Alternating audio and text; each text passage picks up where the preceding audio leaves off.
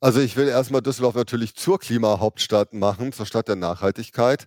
Und damit das gelingen kann, habe ich gesagt, wir brauchen ein klares Förderprogramm für Klimainvestitionen. Ich habe gesagt, das müssen 60 Millionen Euro pro Jahr sein. Wer einen Blick hinter die Kulissen von Politik, Parlamenten und Wahlkampf abseits vom bekannten Polit-Talk werfen möchte, ist hier richtig. Gemeinsam mit Journalistin Elita Wiegand und grünen Politiker Stefan Engstfeld wirfst du einen Blick in eine grüne Zukunft und siehst am Beispiel der Landeshauptstadt Düsseldorf, wie die Entscheidungen von heute die Stadt von morgen prägen.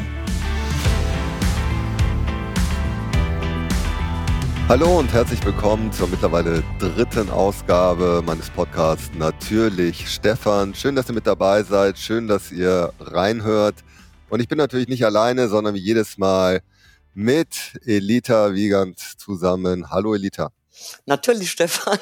Guten Morgen, ich grüße dich. Ja, schöner Hallo. Sonntagmorgen. Ich habe mir gerade einen Kaffee gemacht, schon lecker gefrühstückt und freue mich auf unser Gespräch. Ich freue mich auch. Wir gucken ja immer in diesem Podcast zurück, was ist eigentlich in der Woche passiert und dann gucken wir auch immer nach vorne in die Zukunft, in eine hoffentlich grüne Zukunft hier auch in Düsseldorf. Und was hat dich diese Woche total aufgeregt? Also ich glaube, das ist der Aufreger aller Düsseldorferinnen und Düsseldorfer, nämlich ähm, wir kennen das Problem, weil es ja in den Medien hoch und runter berichtet wurde, des Rappers. Und äh, ich kann das überhaupt nicht verstehen, was da passiert ist. Ich weiß nicht, wie deine Meinung dazu ist, aber das war wirklich äh, ja, ja unter der Gürtellinie. Unverständlich. Unverständlich. Absolut. Und ich sag mal, das kann man einfach nicht machen, was da passiert ist. Also dieser Rapper ist bekannt, Menschen mit, mit menschenverachtenden Zahlen über KZ-Häftlinge der sich äh, über die Gewalt gegen Frauen lustig gemacht hat. Und ähm, wie kann sowas passieren, dass er für Düsseldorf ein, ein, ein Video macht. Also äh, ich, ich habe die Hände über den Kopf zusammengeschlagen, was da passiert ist. Ich auch. Ich habe ja noch am Montagabend später mit äh, dem SPD-Oberbürgermeister Thomas Geisel auf der Bühne gestanden beim Pink Monday im Beach Club hier und äh, mit der ganzen Community und dann kommt dieses Video und äh, auf einmal auf der offiziellen Seite der Stadt, genau wie du beschrieben hast, ist da auf jedem, ist da auf einmal jemand,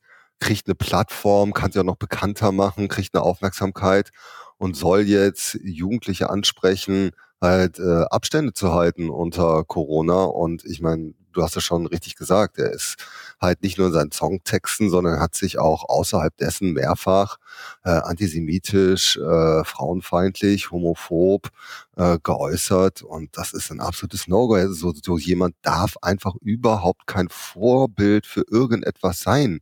Und ich äh, will auch nicht, dass so jemand äh, für Düsseldorf spricht. Und also du fragst dich, was soll, was zum Teufel hat äh, die Stadt geritten, hat diesen Oberbürgermeister geritten, das zu tun. Mhm.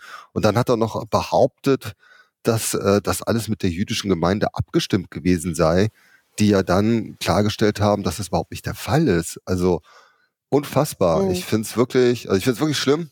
Bin äh, echt äh, konsterniert. Also das Video muss aus dem Netz genommen werden. Ja, also ich denke, das bringt äh, Thomas Geisel auch wirklich in arge Bedrängnis, wenn man sieht, wie sich die ja, Medien auch darauf gestürzt haben. Und ich finde, egal wie, es ist nicht vertretbar, auch wenn man sagt, damit erreicht man irgendwelche jungen Leute, die sonst nicht Maske tragen würden oder nicht die Regeln einhalten. Das ist für mich kein Argument und ich kann, also ich kann es nicht verstehen, wie sowas passieren konnte. Ich denke, der hat doch auch Berater, die ihm sowas sagen müssen. also, wie kann, wie kann man so blind sein?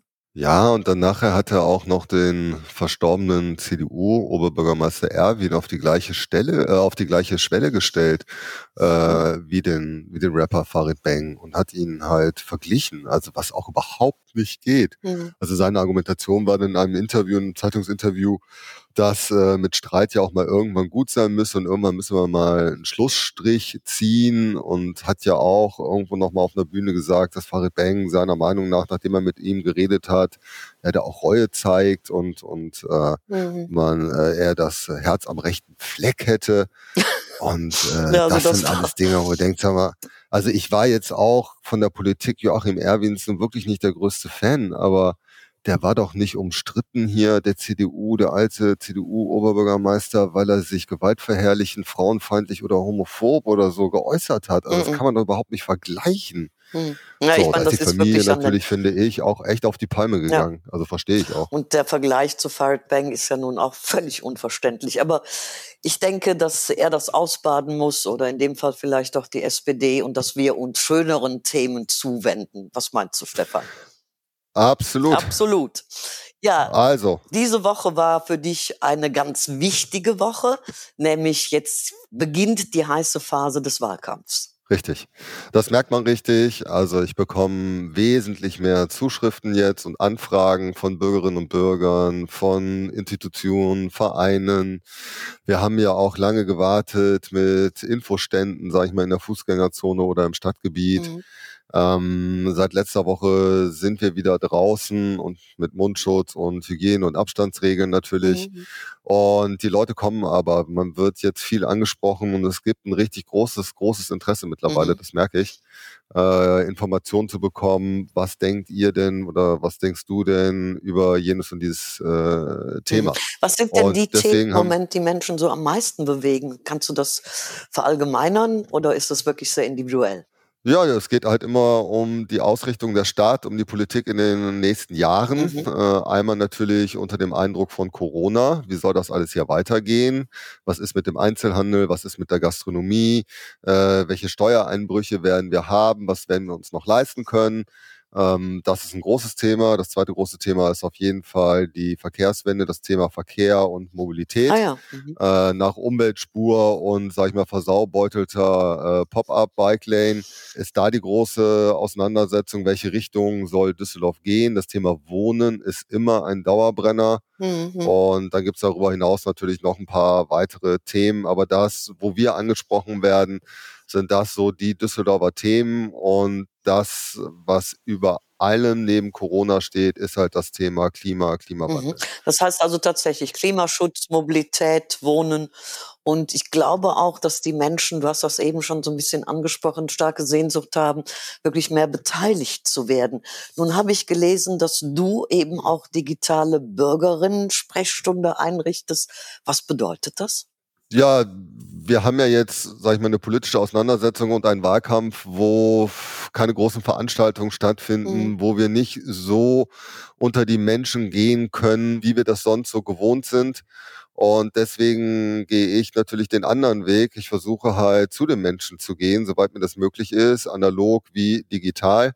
Analog mache ich das übrigens mit einem Soundbike. Mein Wahlkampfmobil ist ein E-Lastenfahrrad, was eine Spezialanfertigung. Das musst du mir ja. erzählen, Stefan. Wie bist du denn auf diese grandiose Idee gekommen? Also ich habe das gesehen, dieses Soundbike, habe gedacht, wow, das ist aber was Besonderes. Also ich finde es richtig also cool. Also damit unterscheidest du dich ja auch sehr. Ich finde es richtig cool. Ich habe das irgendwo mal gesehen bei einer Demonstration, sowas ähnliches, ein großes Lastenfahrrad mit einer Box drauf was übers Handy gesteuert wurde mit Musik und äh, derjenige, äh, der das gesteuert hat, hatte dann ein Mikrofon in der Hand und man konnte halt Musik hören und er konnte auch eine Rede schwingen. Das war nämlich am Rande einer Demonstration beim Hambacher Wald. Ah. Und dann habe ich gedacht, das ist doch super. Wenn die Menschen nicht zu mir kommen können, dann gehe ich raus. Ich bin ansprechbar im wahrsten Sinne des Wortes, weil ich mit dem Fahrrad unterwegs bin. Was heißt, man kann mich ansprechen, man kann winken. Ja. Also ich bin ja nicht irgendwo im Auto hinter einer Scheibe und ich kann überall hingehen. Ah, das heißt, heißt, wenn ich dich sehe, dann kann ich winken und du kannst eben tatsächlich, das gibt es Lautsprecher, also du könntest dich jetzt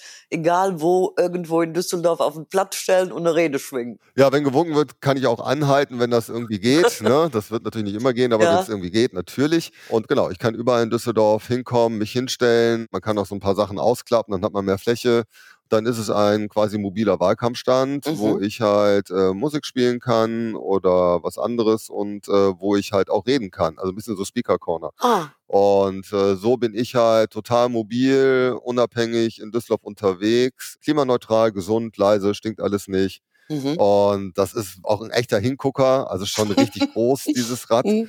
Erinnert mich ein bisschen so an so, einen, so einen Eiswagen, so früher von Langnese, die man so am Strand hatte. Ich habe auch gedacht, als ich die Fotos gesehen habe, ich war ja nicht bei der Pressekonferenz leider, aber als ich die Fotos gesehen habe, habe ich gedacht, okay, wenn jetzt noch Eis da drin wäre, hätte es natürlich einen besonderen Anreiz. Erst das Eis essen mit dir und dann reden oder während des Eisessens. Das Soundbike hat schon, schon eine große Innenfläche, da könnte man auch sicherlich Eistaschen reintun. es könnte sogar funktionieren. Okay. Nee, aber so bin ich halt unterwegs und so ist die Idee halt mhm. äh, bei mir entstanden. Ich habe das mal gesehen und dachte. Also das heißt, Stefan Engsfeld traut sich etwas. Ich traue mich was, ja. Ich strampel auch. Und okay. nein, ich habe also wirklich großen Spaß daran. Ich werde so in der Stadt unterwegs sein. Ich werde auf meiner äh, neuen Homepage, die ich jetzt freigeschaltet habe seit Donnerstag, werde ich auch eine Funktion jetzt einrichten, äh, wo man quasi sagen kann, lieber Stefan Engsfeld, wir haben hier so und so ein Problem, ich würde Ihnen das gerne mal zeigen, können Sie vorbeikommen? Oder hier ist ein großer Leerstand äh, schon seit Jahren oder hier ist ein Grundstück, das liegt brach. Ich habe so Sorge, dass das ein Spekulationsobjekt wird. Kann man da was tun? Mhm. Und dann äh, will ich mit meinem Soundbike da hinkommen, mir das angucken und mal schauen, was ich tun kann. Mhm. Das ist so die Idee. Also vielfältig unterwegs in der Stadt. Ich finde das eine großartige Idee, wenn du damit unterwegs bist. Jetzt komme ich zu einer Frage, die mich bewegt hat, Stefan, weil ich die nicht so ganz verstanden habe. Ähm, du hast gesagt, dass du den Düsseldorfern versprechen könntest, sag ich mal, wenn sie ihren Pkw abmelden, dass sie fünf Jahre kostenlos ÖPNV äh, genießen könnten. Wie soll sowas gehen? Also ich finde die Idee toll, aber ich habe mich gefragt, wie kann man sowas umsetzen? Naja, wie alles jetzt in dieser Auseinandersetzung und im Wahlkampf, also ich beschreibe ja meine Vision und ich beschreibe ja ein Ziel, wo ich hin will. Mhm. Und ich habe ja davor geschaltet beim Thema Mobilität gesagt, ich werbe dafür für eine autofreie Innenstadt und ich werbe auch dafür, dass Stadtteilzentren de facto autofrei werden. Ich bin auch für eine autofreie Kö. Ich glaube, dass das eher eine Aufwertung ist und nicht eine Katastrophe, wie das viele meinen. Nie. Ich mhm. Kann ich dich mal gerade fragen, welche Reaktion du darauf hast? Weil ich bin ja auch dafür, weil ich glaube, dass dieser Prachtboulevard endlich zu einem Prachtboulevard würde, wenn man den wirklich nutzt für Grün und für Spazieren und Flanieren gehen, wo er ja eigentlich zu gedacht ist. Aber wie reagieren Bürgerinnen und Bürger mit denen du über sowas sprichst, darauf? Also bisher äh, entgegen meiner Erwartung sehr positiv. Oh. Also ich habe sehr viel Zuspruch dafür, ja, weil meine Argumentation ja auch ist, kaum jemand fährt gezielt für einen Einkauf, auch unter Corona-Pandemie-Bedingungen, auf die Königsallee, mhm. sondern die Königsallee ist etwas, wo man schlendert, wo man von Geschäft zu Geschäft guckt, wo man sich aufhält, äh, wo man auch Gastronomie genießt. Und es ist mehr ein Eventerlebnis, es ist mehr ein Freizeiterlebnis in dem Sinne natürlich. Und um das zu verstärken, ist natürlich mehr Platz für Fußgängerinnen und Fußgänger optimal. Also man erhöht natürlich wirklich, also wie du das auch gesagt hast, diesen Boulevardcharakter mit Sitzgelegenheiten, mit mehr Grün. Und äh, ich glaube, dass das eher eine Aufwertung ist der Königsallee als eine Abwertung. Und wir haben zum Beispiel in Palermo das gesehen, da gab es ähnliche mhm. Auseinandersetzungen, sage ich mal, wo dann solche Einkaufsstraßen zur Fußgängerzone gemacht worden sind. Die Aufregung war groß, das Ergebnis ist großartig. Nein, es ist keine Schwächung, es ist äh, wunderbar so. Wir sehen das auch in anderen Städten und ähm, unsere oder meine Parteivorsitzende hier, eine von beiden, die Mirja Cordes, die hat Jahre in den Niederlanden gelebt und ich habe die nochmal gefragt und sagte, es gibt kaum eine niederländische Großstadt, die nicht autofreie Innenstadt hat. Also die wird man kaum finden und so und die Niederlande sind ja jetzt nicht dem Niedergang geweiht. Naja, inzwischen ist das ja immer verbreiteter, Gott sei Dank. Okay, also dann musst du auch Oberbürgermeister werden, weil ich das also die Idee oder die Vorstellung eben, die Kö zu richtig einem, einem, einem, ja, wir haben es gerade schon gesagt, einem Prachtboulevard zu machen, zu gestalten und es wirklich für die Bürgerinnen und Bürger und die Besucherinnen so angenehm zu machen, dass sie sich gerne aufhalten, finde ich ganz, ganz großartig. So, und dann geht es ja darum, was du gefragt hattest, äh, warum denn, wenn ich mein Auto abmelde, soll ich dann fünf Jahre äh, kostenlos den öffentlichen Nahverkehr nutzen und wie soll das gehen? Ja. So, das ist die eine Flankierung Flankierung gewesen, autofreie Innenstadt. Die zweite Flankierung war, wenn wir eine Mobilitätswende hier hinbekommen wollen, wenn wir bis spätestens 2035 klimaneutral sein wollen in Düsseldorf, was wir müssen angesichts der dramatischen Klimakrise, die wir haben, die auch wegen Corona nicht weg ist, dann hm, brauchen wir den öffentlichen Nahverkehr als Hauptachse. Mhm. Also das wird nicht gehen, das ist eine Hauptlast, äh, wird dann der öffentliche Nahverkehr hier in Düsseldorf tragen müssen. Und ich habe gesagt, ich will dann von 6 bis 24 Uhr auf allen Linien der Rheinbahn einen 10-Minuten-Takt und auf den Hauptlinien einen 7,5-Minuten-Takt, weil ich will Fahrpläne überflüssig machen. Ich will, dass die Leute wissen, dass wenn ich in Düsseldorf irgendwo mich äh, an eine Straßenbahnhaltestelle, eine U-Bahn-Haltestelle oder eine Bushaltestelle äh, stelle, dann komme ich hier spätestens in zehn Minuten weg und zwar im ganzen Stadtgebiet und übrigens auch um 23.10 Uhr schaffe ich es noch nach Himmelgeist. Okay. So darum geht es. ja. Ähm, ich habe Jahre in Berlin gelebt, so ist das ein das bisschen. Das heißt, ich brauche meine App dann künftig nicht mehr. Nee, also der Takt macht es halt, nicht unbedingt der Preis. Der Preis ist wichtig, deswegen diskutieren viele immer um das 1-Euro-Ticket. Ich finde das auch sympathisch, aber das Entscheidende, um Menschen wirklich für den öffentlichen Nahverkehr zu begeistern, ist halt der Takt, ist diese Zuverlässigkeit. Ich weiß, ich stelle mich in der Stadt hin, ich muss nicht groß nachdenken. Ich weiß, in zehn Minuten kommt halt ein Bus, eine U-Bahn, eine Straßenbahn. Großartig, so, ja. Und äh, das ist halt total wichtig. Ja. Das ist halt die Richtung, die wir gehen müssen. Und dann als drittes Element, dann kombiniere ich beides, habe ich gesagt, okay, und wie kann man denn den Menschen auch ein attraktives Angebot machen, wirklich das Auto abzumelden, stehen zu lassen, meine Grundlinie ist ja immer, ich will den Leuten das Autofahren ja nicht verbieten, sondern ich möchte Anreize schaffen, dass es ihnen möglich ist, äh, auf ihr Auto zu verzichten. Und das wäre so ein Anreiz, dass man sagt, okay, wenn ich wirklich mein Auto in Düsseldorf als Düsseldorfer Bürgerin oder als Düsseldorfer Bürger dann ähm, abmelde, dann kann ich wirklich nicht ein Jahr, nicht zwei Jahre, sondern der Anreiz ist wirklich fünf Jahre kostenlos den öffentlichen Nahverkehr nutzen. Und äh, das ist die Idee, das ist die Vision. Das ist wirklich, glaube ich, eine Maßnahme, wo Leute sich das ernsthaft überlegen. Ich habe es mal grob durchgerechnet, absolut finanzierbar. Wie man das genau dann nachher operationalisiert, äh, das ist einer mit der ersten Sachen Muss, natürlich. Ja, das ist natürlich die erste Sachen, die man macht, wenn man Amt und Würden ist. Wenn wir jetzt zu den Finanzen kommen, äh, habe ich mich auch gewundert, dass du ja nun den Plan hast oder auch vielleicht die Vision, das weiß ich nicht, eben ein 300 Millionen Euro Programm zu fordern, damit Düsseldorf eine Klimahauptstadt wird? Also ich will erstmal Düsseldorf natürlich zur Klimahauptstadt machen, zur Stadt der Nachhaltigkeit. Und damit das gelingen kann, habe ich gesagt, wir brauchen ein klares Förderprogramm für Klimainvestitionen. Ich habe gesagt, das müssen 60 Millionen Euro pro Jahr sein. Wenn ich gewählt werde im September, respektive wenn ich gewählt würde, dann habe ich eine fünfjährige Amtszeit, äh, bei der das gelten würde. 5 mal 60 macht 300 Millionen am Ende des Tages, aber 60 Millionen Euro jährlich in Klimaschutzmaßnahmen oder Klimaschutzanpassungsmaßnahmen. Mhm. Da kann man energetische Gebäudesanierung mitmachen. Da kann man, äh, wir haben noch viel Fläche auch auf den Dächern Düsseldorfs für Photovoltaik. Da kann man halt fördern. Man kann äh, Begrünung auf Dächern ja. oder auf dem Karlsplatz. Also Unbedingt. Also für alles, Unbedingt. was uns äh, klimaschutzmäßig nach vorne bringt, kann man das natürlich benutzen. Mhm. Ich habe gesagt auch, was wir, uns fehlt immer noch so viel E-Ladestationen, aber auch für E-Bikes im öffentlichen Raum fehlt uns immer noch eine Ladesäulen, sag ich mal, Infrastruktur. Ich kenne so viele Leute, die gerade auch am Wochenende. Sind zu wenige noch, ne? Ja, die am Wochenende hier eine Fahrradtour machen, dann kommen die irgendwo an, noch in der Altstadt und dann gibt es halt überhaupt keine Möglichkeit eigentlich, nicht ausreichend irgendwo mal sein E-Bike auch wieder aufzuladen, um mhm. nach Hause zu radeln. Die müssen dann irgendwo in ein Restaurant gehen und sagen, darf ich meine Steckdose hier benutzen?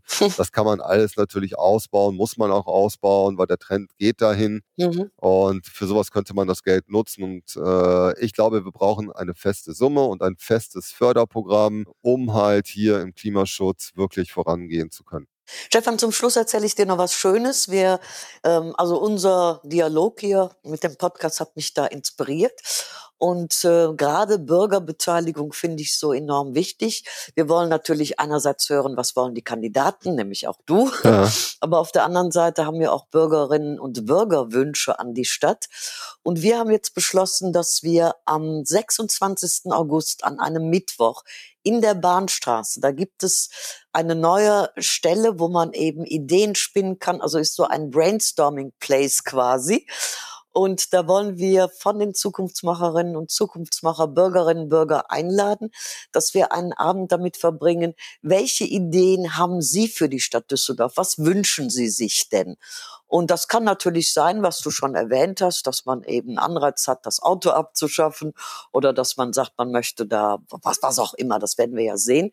Und wir wollen dann diese Wünsche der Bürgerinnen und Bürger übergeben und an die OB-Kandidaten, also du bekommst eben das auch, okay. um zu sehen, was man dann davon umsetzen kann. Wir wollen dann auch gucken, dass wir im Social Media Web darüber diskutieren, ähm, welche Idee ist der Favorit und welche muss umgesetzt werden und danach messen wir den, wen wir wählen werden. Okay. Du bist eingeladen. Ich wollte gerade also sagen, am, ist notiert. am Mittwoch, 26.08. ab 19 Uhr in der Bahnstraße 48 wird das sein. Ich finde das eine sehr schöne Idee. Das ist sehr ähnlich. Ich habe in meinem Programm äh, ein Kapitel Mitbestimmung und Engagement stärken. Und äh, da will ich halt auch mehr Mitsprache der äh, Bürgerinnen und ich fordere eine Einsetzung von Bürgerräten bei Richtungsentscheidungen. Das Sagt ist ganz, ganz wichtig, was? weil ich glaube, die Menschen möchten einfach mitgenommen werden, möchten mitreden, mitgestalten. Und es ist ja auch so, wenn, wenn man etwas davon abgibt dazu B, dann hat man ja auch wirklich Menschen, die Lust haben, sowas, ne, die sich einbinden wollen. Und ich glaube, das ist eine Politik, die wir brauchen. Also viel mehr Beteiligung und eben auch zu fragen, was wollt ihr denn? Und wie wollt ihr es denn? Genau. Deswegen sind, genau, so ich habe neben den Bürgerräten, neben diesen Versammlungen, habe ich auch gesagt, ich würde auch Bürgerhaushalt machen. Also, Super. dass halt die Verwaltung auch, ne, so, wo geht's Geld hin, wo kann man sparen, dass da halt auch mit den Bürgerinnen und Bürgern, dass die mitdiskutieren können, dass sie Vorschläge einreichen können und dass die Verwaltung prüft und dann der Politik das irgendwie zur Entscheidung vorlegt. Das finde ich gute partizipatorische Elemente für eine Politik hier in den nächsten Jahren, die, glaube ich, wichtig sind. Wunderbar. Darüber denken wir am Sonntag nach. Jo, dann, Elisa, Zeit schon wieder um. Das geht immer ja, so schnell. Wahnsinnig schnell. Das ist ja der Ein Wahnsinn. schönes Gespräch. Ich danke dir, Stefan. Ich danke dir. Sagen wir bis nächste Woche. Bis nächste Woche und danke fürs Zuhören. Ich freue mich drauf. Ciao, ciao. Ciao, ciao. Ich freue mich, wenn ihr nächste Woche wieder mit dabei seid. Im Podcast natürlich, Stefan. Ich freue mich auch, wenn ihr Interesse habt. Schaut euch meine Internetseite an, meine Homepage unter www stefan mit f-engstfeld.de. Ihr findet mich auf YouTube, Facebook, Instagram, Twitter. Schaut einfach vorbei. Guckt in der Stadt nach Infoständen von uns, da gibt es Flyer. Ihr könnt mir auch eine Mail schicken. Also, wenn es euch interessiert, es gibt vielfältige Möglichkeiten, sich über grüne Politik, über die Ideen von mir zu informieren. Ich würde mich sehr freuen und bis nächsten Sonntag. Bye bye. Tschüss.